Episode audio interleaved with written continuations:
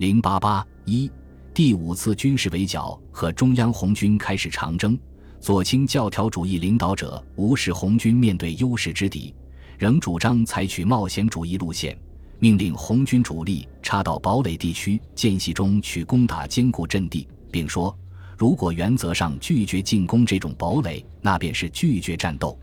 十月十八日，中革军委命令第一军团结集于府河以东，准备以第一、三、五军和第三师、第九师等部队。攻打黎川东北的敌巩固阵地资溪桥，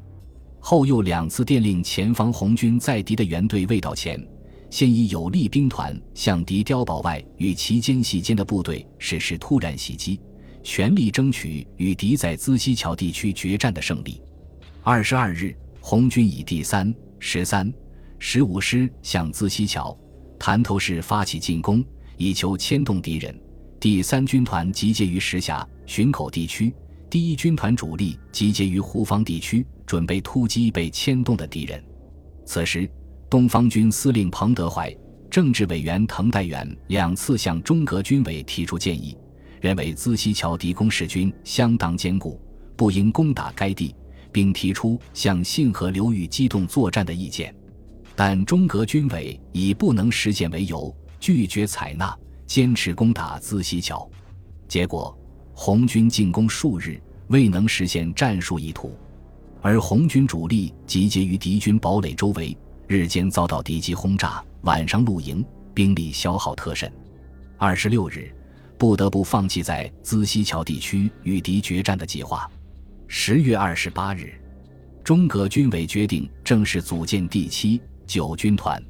第七军团军团长荀怀洲，政治委员萧劲光下辖第十九、二十。三十四师和第十军南下之独立团，第九军团军团长罗炳辉，政治委员蔡树藩下辖第三、十四师和独立一、四两个团。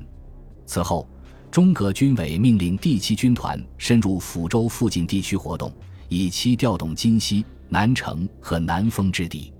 十一月十一日，第七军团在向许湾方向进攻时，在八角亭附近遭到由许湾、金溪。狼居出击之敌的夹击，红旗军团在八角亭一带构筑工事，阻击敌人。十二日，红三军团赶到，从东面包围敌人，敌据碉堡应战。这时，在临川的敌第二路预备队行阵南部四师赶赴支援，红三军团主力多次向敌阵地进攻，均久攻不下，在敌人密集火力和飞机低空扫射下，遭到重大伤亡，被迫撤出战斗。第七军团也因终日遭敌机轰炸，阵地被突破后仓忙后撤。这一仗，红军伤亡一千一百余人。十一月十五日，中央红军主力第一军团和第九军团之十四师奉命突破由建贤桥至唐阴敌堡垒封锁线北上，经韩庄、上焦原、温方岭向东北方向出击，以配合东方军的作战。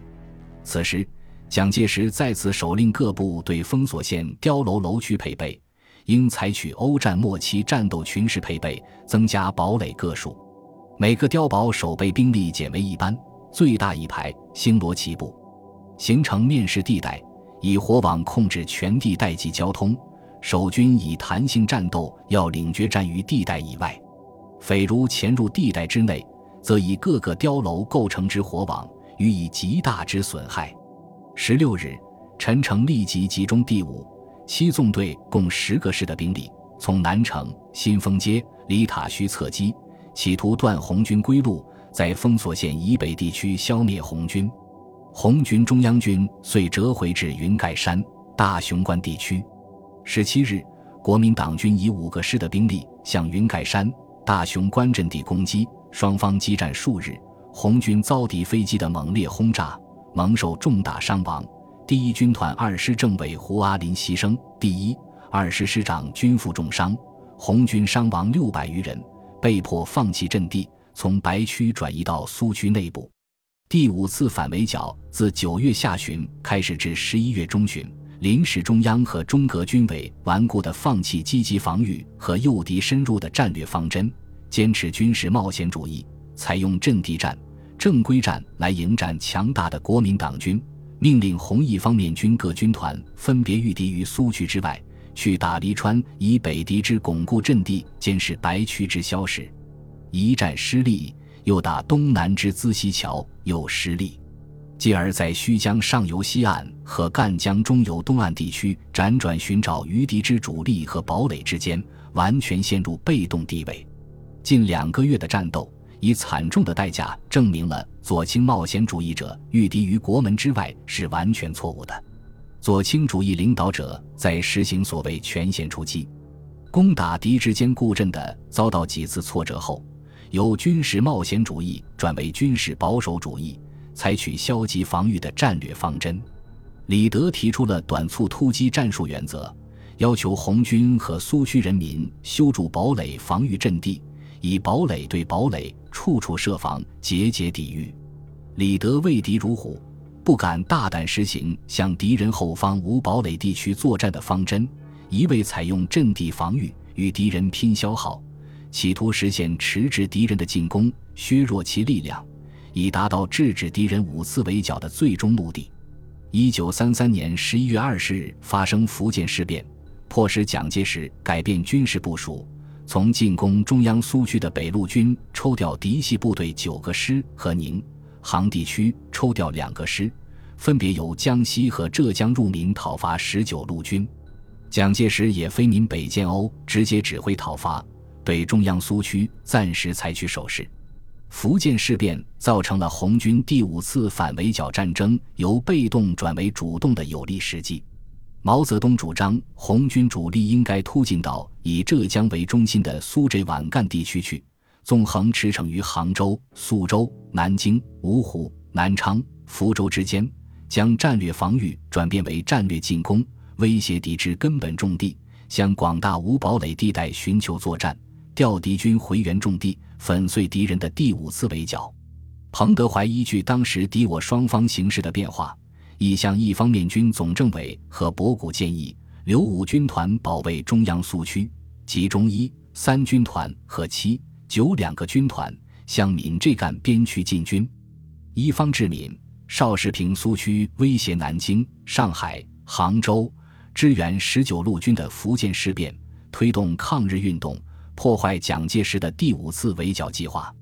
但是，左倾临时中央拒绝采纳毛泽东。彭德怀的正确建议，指责彭德怀的建议是脱离中央与苏区的冒险主义，害怕红军转向敌人后方会失去苏区，又不愿援助十九路军，坐失利用敌人内部矛盾扭转战局的良机。一九三四年一月，中共中央局决定，红一方面军总部与中革军委合并，方面军所属部队由中革军委直接指挥，称中央红军。二月三日。中革军委改组，主席仍由朱德担任，周恩来、王稼祥任副主席，但军事指挥权仍然握在博古和李德手里。一九三四年二月，蒋介石镇压了福建事变后，调整了军事部署。二月十三日，蒋在南昌召集顾祝同、陈诚、熊式辉、陈调元、及西南两路将领举行重要军事会议。部署推进第五次围剿后期计划。二十一日，南昌行营重新调整兵力部署，将入闽军队改编为东路军，委任蒋鼎文为东路军总司令，率第二路军与第五路军及预备队共十六个师，又一旅二团，向中央苏区东面的建宁、泰宁、龙岩、连城等地推进，目标是夺取广昌及中央苏区中心长汀和瑞金。协同已组成的北、西、南三路军，形成对中央苏区红军的四面合围之势。同时，北、南、西三路军都增强了兵力，于一九三四年一月下旬重新开始对中央苏区的进攻。在国民党军进攻前，临时中央和中革军委要求红军在各处构筑碉堡，祈求以阵地防御结合短促突击顶住敌人。另一方面，又经常轻率地要求红军主力向敌人的堡垒阵地或有堡垒依托的敌军发动进攻。在这种错误的方针指导下，从1934年1月下旬至3月下旬，中央红军进行了一系列的阵地防御战与反击战。1月25日，第五军团在黎川以南的横村、张村的阵地防御战。二月十五日，红一军团在黎川西南的凤翔峰和三甲峰的战斗。一月二十六日，第一、九军团和第三军团四师反击进占建宁以北邱家隘、平辽之敌的作战。二月九日，第九军团在鸡公山的阵地防御战。三月十一日至十五日，第一、九军团协同第三军团对南丰西南三溪圩、三坑之敌的阵地反击战。三月二十五日，第一、三军团反击由江乐进占泰宁、新桥之敌的作战等。尽管红军在战斗中英勇顽强，但均未取得战术上的胜利，更没有击破或打乱敌人的围攻计划。红军自身反而遭到重大损失。仅三月中旬，林彪率红一军团，彭德怀率红三军团在三溪圩、三坑的反击战中，由于临时中央拒绝改变错误的方针，红军失去了战胜立足未稳之敌的良好时机，无法攻破敌之坚固堡垒，致使红军伤亡二千二百多人。四月上旬。国民党北路军和东路军进抵黎川以南的康都、西城桥至泰宁地区。四月十日，北路军第三路军集中十一个师进攻广昌。进剿军企图首先占领甘竹，然后打开中央苏区北大门广昌，最后攻占瑞金。陈诚以罗卓英指挥的五个师为河西纵队，沿府河西岸进攻；以樊松甫指挥的五个师为河东纵队。沿府河东岸进攻，预备队第四十三师在河西跟进。进剿军在宽石华里的正面上，采取河东受阻时河西推进，河西受阻时河东推进和筑碉交替推进的战术。在敌军强劲攻势面前，临时中央和中革军委无视红军数月来连续作战、严重减员和没有休整的情况，匆忙抽调在建宁地区的第一。三军团及第五军团十三师，在龙岗地区的二十三师，协同援助广昌地区的第九军团，共计九个师的兵力，在甘竹至广昌四十华里宽的战线上进行阵地战，构筑大量堡垒群，仍采用短促突击的战术，同敌人进行决战，企图保卫广昌。